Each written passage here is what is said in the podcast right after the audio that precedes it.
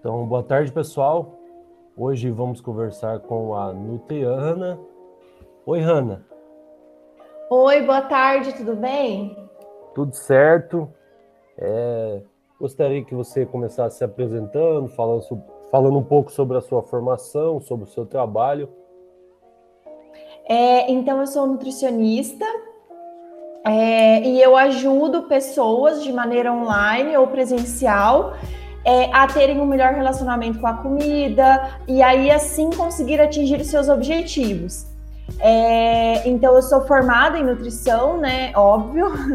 É, e eu, eu atualmente eu faço especialização em fitoterapia funcional, mas o meu foco principal é em saúde da mulher, emagrecimento e alimentação vegetariana. Ah, beleza. É, eu ia perguntar mesmo sobre as suas especialidades, então seria mais essas três, né? Sim, eu atendo outras áreas também, mas o meu foco principal é esse. Inclusive, meu Instagram, tudo, eu falo basicamente apenas disso mesmo. É, pegando com base nisso, né, que você comenta sobre outras coisas. Aqui a gente está começando o novo semestre, o ano, na verdade, letivo, né? Que por causa da pandemia atrasou um pouco, então gente está começando 2021 essa semana. É, você poderia dar algumas dicas de alimentos que auxiliam a concentrar nos estudos?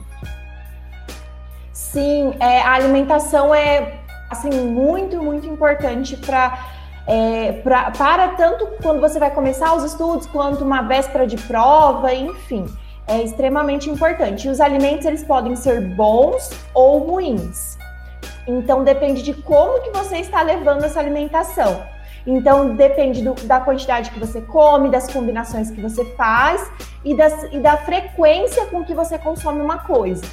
É, então, por exemplo, não adianta nada, às vezes a gente ouve falar, ah, é bom comer fruta, vai ajudar a ter mais saúde, vai ajudar a ter mais concentração para os estudos, mas não adianta, por exemplo, você comer a fruta só na véspera da prova, que ela não vai dar esse efeito.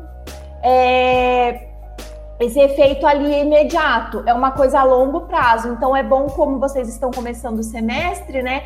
Que já começando a, a melhorar a alimentação agora, você já vai tendo resultados positivos para quando tiver mais provas, trabalhos, enfim. E daí existem alimentos específicos que trazem benefícios ali específicos para os estudos. É, então tem os alimentos que ajudam na, na energia, então, para te dar mais ânimo para estudar, para te dar mais, é, mais ânimo mesmo, né? Mais energia ali. Então, são principalmente os carboidratos bons, que seria a banana, o mel, o, o abacate também entra, é, cereais integrais, então granola, aveia, pão integral no lugar do pão branco. Tudo isso ajuda a ter mais energia. Aí a memória é uma parte muito importante né, nos estudos, é primordial, porque se você está com uma memória ruim, você não vai conseguir lembrar de nada do que você está estudando. E daí os alimentos fontes de ômega 3 são muito importantes. Seriam os peixes, é, principalmente sardinha e atum, são os peixes aqui que aqui no Brasil são mais fáceis da gente encontrar e são os que têm um teor maior de ômega 3. E para quem não consome peixes, é, os alimentos vegetais que são fontes de ômega 3 são a chia e a linhaça, que é aquelas sementezinhas é, que é bem tranquilo também de encontrar em lojas de produto natural e são muito ricas em ômega 3, principalmente se elas forem trituradas, porque daí você consegue absorver melhor. E para concentração, então para você, por exemplo, conseguir ficar acordado é, uma, até mais tarde para estudar, para você ou você trabalha o dia inteiro e estuda à noite, precisa ter mais concentração, mais energia ali, seriam os energéticos naturais. Então, chá verde, chá preto, chá mate, é, até mesmo café, tudo isso acaba ajudando também. Ah, beleza. É, com respeito a isso também, alimentos que a gente deve evitar, né, para não atrapalhar os estudos é, os alimentos que, que a gente precisa evitar é bem importante também. E daí, assim, esse evitar, às vezes a gente pensa, ah, eu não consigo, porque a gente pensa que é excluir. Então, ah, eu não consigo, por exemplo, ficar sem açúcar. Mas é porque se você está pensando que você vai excluir o açúcar. Se você for excluir o açúcar, realmente você não vai não vai conseguir. Mas sim, mas o ideal é você maneirar ali na quantidade. Então, ah, se você consome açúcar o dia inteiro, então tenta diminuir pela metade. Isso já vai ter um efeito benéfico. Não precisa ser aquela loucura de ser 880, né?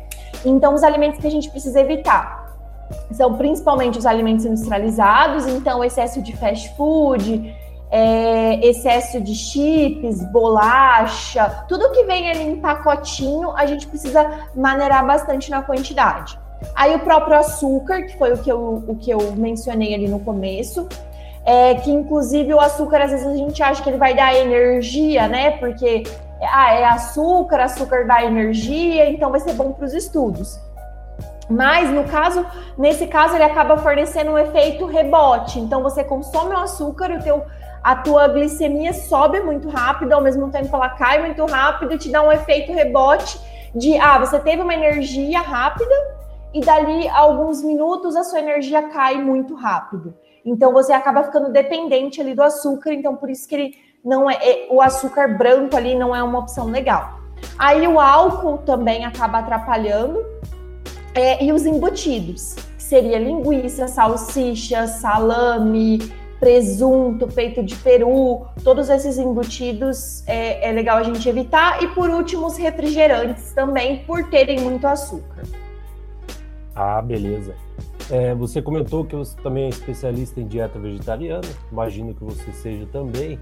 É, você poderia falar um pouco como que você começou no vegetarianismo e algumas dicas também de alguém que pensa em ser vegetariano, como, como que começar a ser, né? Vamos dizer assim.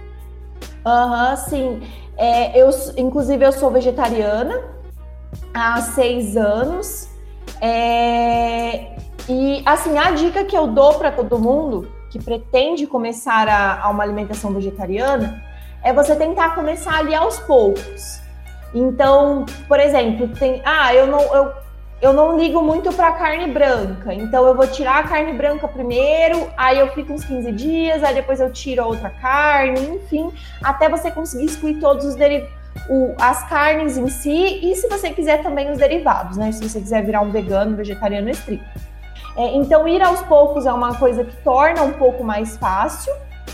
É, e você investir nas leguminosas, que um erro muito grande que as pessoas cometem quando tentam virar vegetarianas ou começam é que elas tiram a carne e o, às vezes os derivados, mas daí ela começa a consumir muito industrializado. Então começa a consumir muito, muita fritura, muita batata frita, muito arroz, e daí ela acaba ficando doente. Então por isso que as pessoas acabam associando, ah, você vai virar vegetariano, você vai ficar doente, por conta dessas transições para o vegetarianismo de maneira errada. Mas agora, se você vira vegetariano e consome mais comida de verdade, fruta, legume, leguminosas, que são um substituto da carne, o que, que seria leguminosa? Feijão, ervilha, grão de bico, lentilha, soja e o amendoim também entra. Então, por exemplo, pelo menos duas vezes no dia, almoço e janta, você consumir essas leguminosas. Você já vai estar tá suprindo ali a quantidade de ferro, de proteína, que é o que mais preocupa as pessoas ao virar vegetariana, né? Que elas acham que vão ficar sem ferro, sem proteína. Então, você consumindo essas leguminosas já é um, é um passo bem importante. Então, esse assim, são as, as dicas principais, né, para quem quer começar.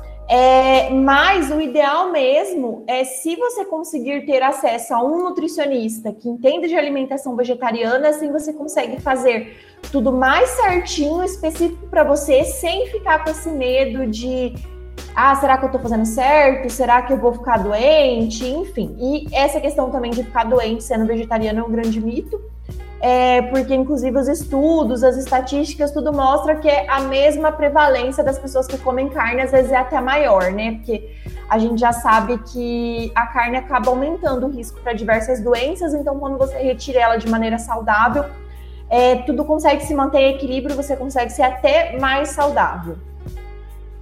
Beleza. É, Ana, você, né, falando dessa questão de dieta restritiva, né, você já foi modelo, ou não sei se considera até hoje, né? É, as suas dietas eram muito restritivas nessa época? É, eu já fui modelo, atualmente eu não sou mais, e eu nunca segui assim uma dieta restritiva.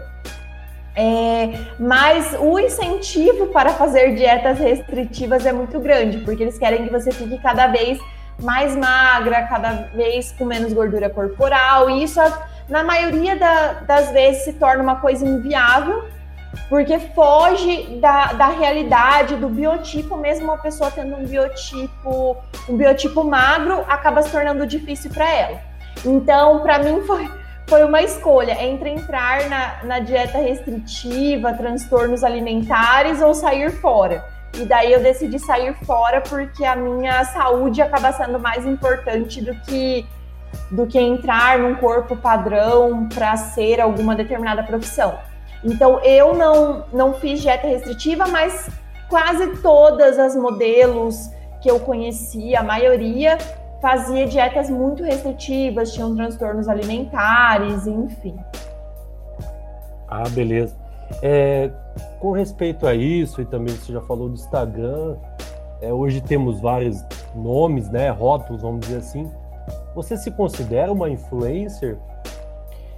Então, eu, eu acredito que assim, todo mundo que está no Instagram produzindo alguma coisa, tipo gerando um conteúdo ali, postando alguma coisa, ela acaba influenciando as pessoas. É, então, você está postando, você ou influencia para o bem, ou você influencia para o mal, ou você vai influenciar para alguma coisa, né? É, então, assim, mesmo você não tendo tantos seguidores, você acaba ali fazendo com que alguém se inspire em você, siga o que você fala, enfim. Então, o nome de influencer, assim, eu não me considero, mas eu acredito que por ser nutricionista, estar produzindo conteúdo, estar tentando é, tirar dúvidas, ajudar as pessoas, eu acho que eu acabo influenciando em algumas coisas. Então, o que eu posto ali acaba influenciando para as pessoas fazerem também. É, inclusive, o meu Instagram, é, acho que eu não falei lá no início, para quem quiser dar uma olhada, às vezes se interessou por esses assuntos que a gente é, foi conversando, é arroba NutriHana, Hana, H-A-N-A. Seria interessante para caso se alguém tenha, tenha interesse. Tem interesse. É, aqui em casa a gente segue bastante, né? Até porque a gente é vegetariano também. Então, já ia pedir também o Instagram. A Tami até trouxe para mim aqui para eu pedir, não sei divulgar o teu Instagram. É, então, se você quiser falar mais algumas coisas, né, fazer algumas considerações finais sobre a nossa conversa. É, eu gostaria de agradecer pelo convite e pela oportunidade de poder falar um pouco mais da, da alimentação saudável e dos seus benefícios e de mostrar também que é o principal, assim, que inclusive é o que eu mais falo no Instagram. É que as pessoas entendam que a alimentação saudável ela não deve ser uma coisa sofrida, uma coisa restritiva, uma coisa difícil, igual na maioria das vezes e por muitos anos, inclusive, né? É, antigamente a gente via nutricionista apenas como isso, como dietas restritivas, como coisas muito difíceis de fazer.